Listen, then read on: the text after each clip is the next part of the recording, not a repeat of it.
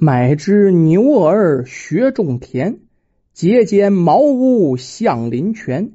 也知老去无多日，且向山中过几年。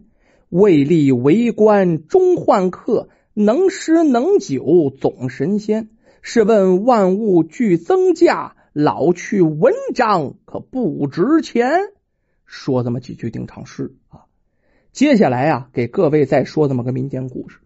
今天巧了啊，每天两段故事。今天这个呢，可以说是樵夫故事二则。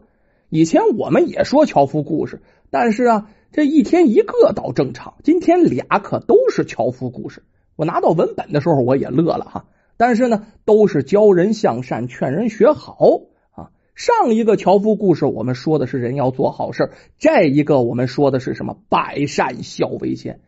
你不管是阳世三间还是阴世三间，你只要是个孝子，那都会有好报。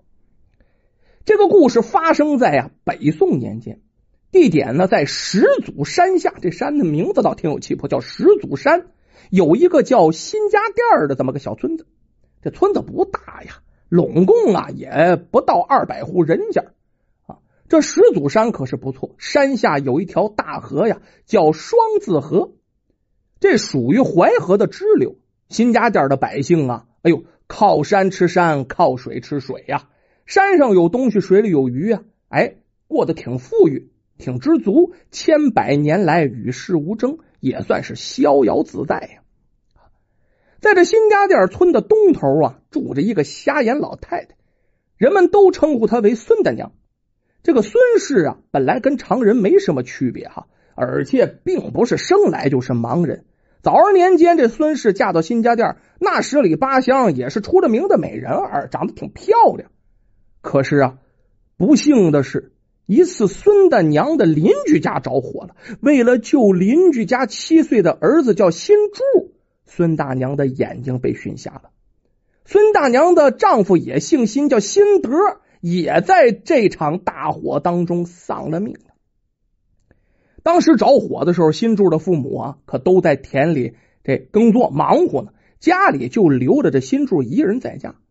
孙大娘一看着火了。裹着一个用水打湿的这床单子就冲进去了，要救这新柱，可是火势太大啊！这床单到屋里就被火烤干了呀，眼看就不行了。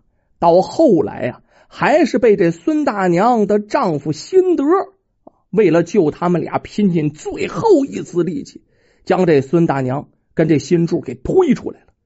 啊，辛德也想往外跑，没出来。为什么被掉落的木团子砸倒在地，就给捂到火场里？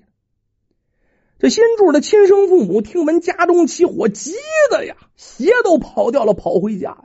这回到家里，得知邻居大哥辛德为了救自己的孩子，葬身火海，哇的一声就哭了，不知道说什么好啊！哭罢多时，止住悲声。这新柱的娘啊，把新柱叫到了孙大娘跟前，郑重的对新柱说：“你给我跪下！从今以后啊，孙大娘就是你娘，你这条命都是你孙大娘，还有你新大伯的。你这命是人俩救的，知恩图报方能为人呐。”新柱小才七岁，但是懂得这个呀，啊，为了救自己，那头把命都搭上了。含着热泪向这孙大娘磕了几个响头。人死不能复生啊！这孙大娘也是哭了好一阵儿。最后啊，在新柱的父母帮助下，将自己丈夫辛德下葬了。当地的官府也听见这事儿了。哎呦，这辛德救邻居家的孩子，这是壮举呀！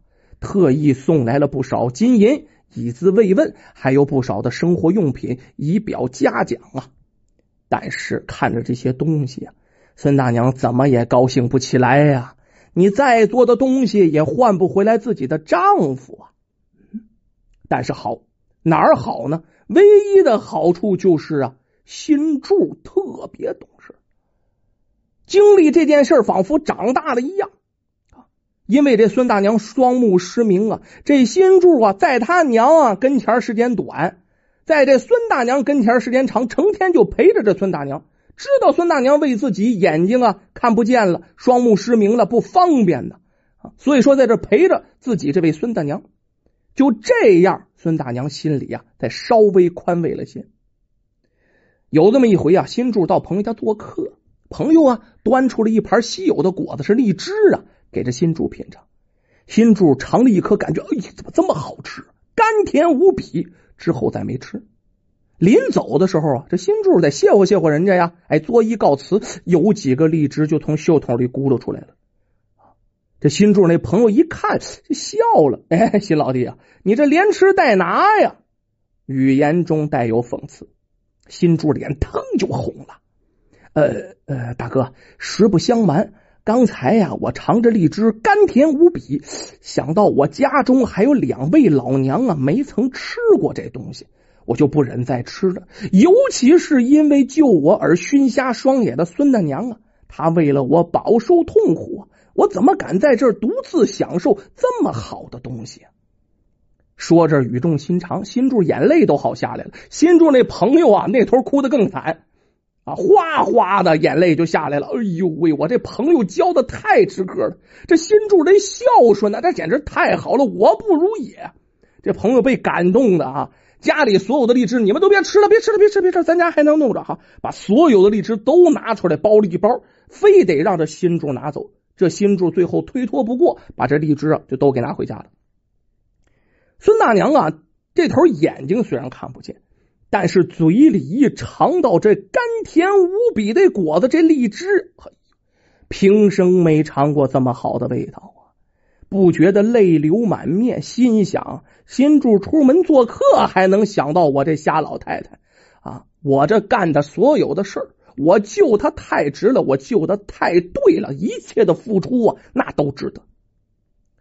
这一年冬天，孙大娘啊受了风寒了，躺在床上，这身体是极度虚弱啊。新柱听别人说这鱼汤是最有营养的，于是啊，哎，提着鱼竿准备去河里钓鱼。咱不说嘛，他门前有个大河，可是来到河边，新柱傻眼了。这河面上冬天冻了厚厚的一层冰，这怎么钓鱼？新柱急得都哭了，趴在冰面上那是嚎啕痛哭的大小伙子。最后哭累了，趴在冰上睡着了。哎，睡觉还做了个梦，梦见一个白胡子老头啊，提着两条鱼来送给他，说呀：“好孩子，快回家吧，你娘啊还等着你呢。冰上太凉了啊，别炸坏了身子呀。”梦刚梦到这儿，一阵冷风吹过来。新柱啊，机灵灵打了个冷战就醒了。哎，这还发现自己没钓鱼啊，可是鱼篓子里真有两条大鲤鱼，不知道是谁给的。朝这四周都拜了又拜，这才拎着鱼回家。新鲜鱼汤真补啊，鱼汤真是好东西。有了鱼汤的，这孙大娘的身体还真就很快的恢复起来了。这好了之后，听说这新柱卧冰求鲤这事儿，感动的呀。老泪纵横，但是又心疼。这孙大娘啊，摸着这新柱的头，傻孩子，以后不能这样了。如果你有个三长两短，我我怎么跟你父母交代呀？啊，我怎么去面对你新的伯呀？这事儿撂下，又过两年，孙大娘啊，突然又得了一种怪病啊，病情发展的极快，本来身子骨挺硬朗的。几天功夫，奄奄一息，气若游丝，眼看着人就不行了。郎中一来啊，一把脉，连摆手带摇头，哎，这病太凶险了，也太奇怪了。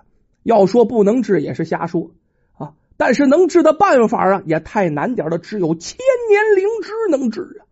但是这千年灵芝啊，一是难寻，第二就是寻到了，一般都长在悬崖峭壁之上。普通人哪里能得得到？恐怕这老太太凶多吉少啊！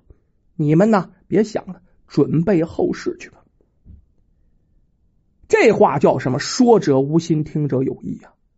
新柱听完这个，带上根麻绳，自己就上了后山。新柱上山砍柴时啊，经常路过一处悬崖，那悬崖中间是杂草丛生，心想那个地方也许藏着灵芝。新柱将这麻绳啊系在这矮顶的树上，将绳子的另外一头系在自己腰间，然后顺着这悬崖壁就往下爬。哎，熏柱在这草丛扒拉了一会儿，哎呀，还真是功夫不负有心人呐！老天感动孝子，还真就发现一株灵芝。但是也是苍天捉弄人呢，绳子太短了，这新柱就差一点，就是够不着。也是舅娘的心切啊，他将系在腰间的绳子松了一松，然后啊，用力伸手去抓灵芝，是抓到了，但是用力过猛，将绳子也挣开了，这身子一下就跌落山崖。跌下去，新柱没觉得疼啊，就感觉自己浑身轻飘飘的，从崖底上又飘起来了，而且飘过自己家。新柱这个时候明明白白的知道自己已经死了，又不知道飘了多久啊。这新柱进了一个山洞，哎呦，这山洞里灯火辉煌，大殿之上啊，正坐着是阎罗王啊。到了阎罗王这地方之后，旁边站着判官呢，高声朗读生死簿。新柱。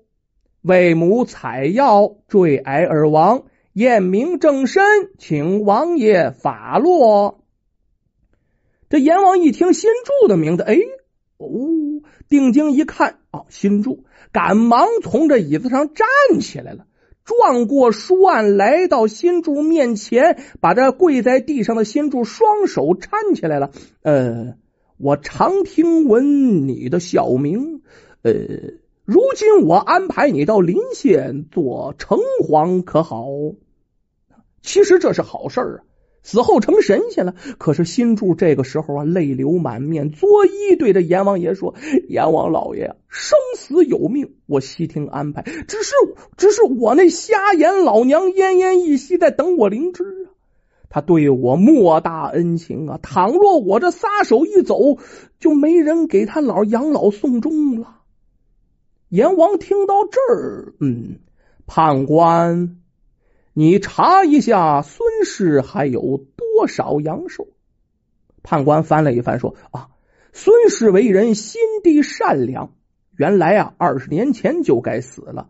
就因为啊，他做好事且心地良善，曾经啊给他续过阳寿，到现而今尚有阳寿一十二年呢。”这阎王点点头，转身对新主说道：“也罢，我再给你十二年阳寿，让你报恩。等你给孙氏养老送终之后，再来报道复命。”可是这阎王爷心想，那头城隍的位置他不能不能总空着呀。哎，这时候啊，恰好旁边有个年轻人跪在阎王边上。刚才呀，听判官介绍过了。这个人是临县的一个姓宁的秀才，溺水而亡。这阎王指着这宁秀才说：“宁秀才，你就先替新柱当几年城隍吧。”宁秀才高高兴兴的答应了，拜谢了阎王。就这样，新柱飘出洞外，一直飘到自己跌落悬崖的地方。那崖底，远远的看见自己的尸首啊，正趴在地上。随着越来越靠近，仿佛啊被自己的身体吸进去了似的，砰一下就回到了自己身体当中。新柱啊慢慢的醒过来了，一看自己浑身上下那么高跌下来哈，一点伤都没有，平安无事，手里还紧紧攥着那个灵芝，起身赶忙啊跑回家中啊，把灵芝往家里一放。这个郎中一看，哎呀呀呀呀！有救了，有救了！没想到真能找着这千年灵芝！郎中也真是妙手回春呐，有了新柱拿来的灵芝啊，这孙大娘果然好了。在接下来的一十二年里呀，新柱尽心伺候孙大娘，这孙大娘也一直在没有什么大病大灾有这么一天，孙大娘吃过早饭，哎，说自己有点累了，躺在屋里就睡着了。直到中午，新柱去喊他吃饭，这没有反应，这才发现呢，这孙大娘啊已经无疾而终，到岁数了。新柱啊下葬了孙大娘之后，约摸着自己的时间也差不多了，回到家里呀，跟自己的亲生父母说：若是父母想儿子了，想自己了，就到啊临县的城隍庙找自己。父母不知道他说什么呀。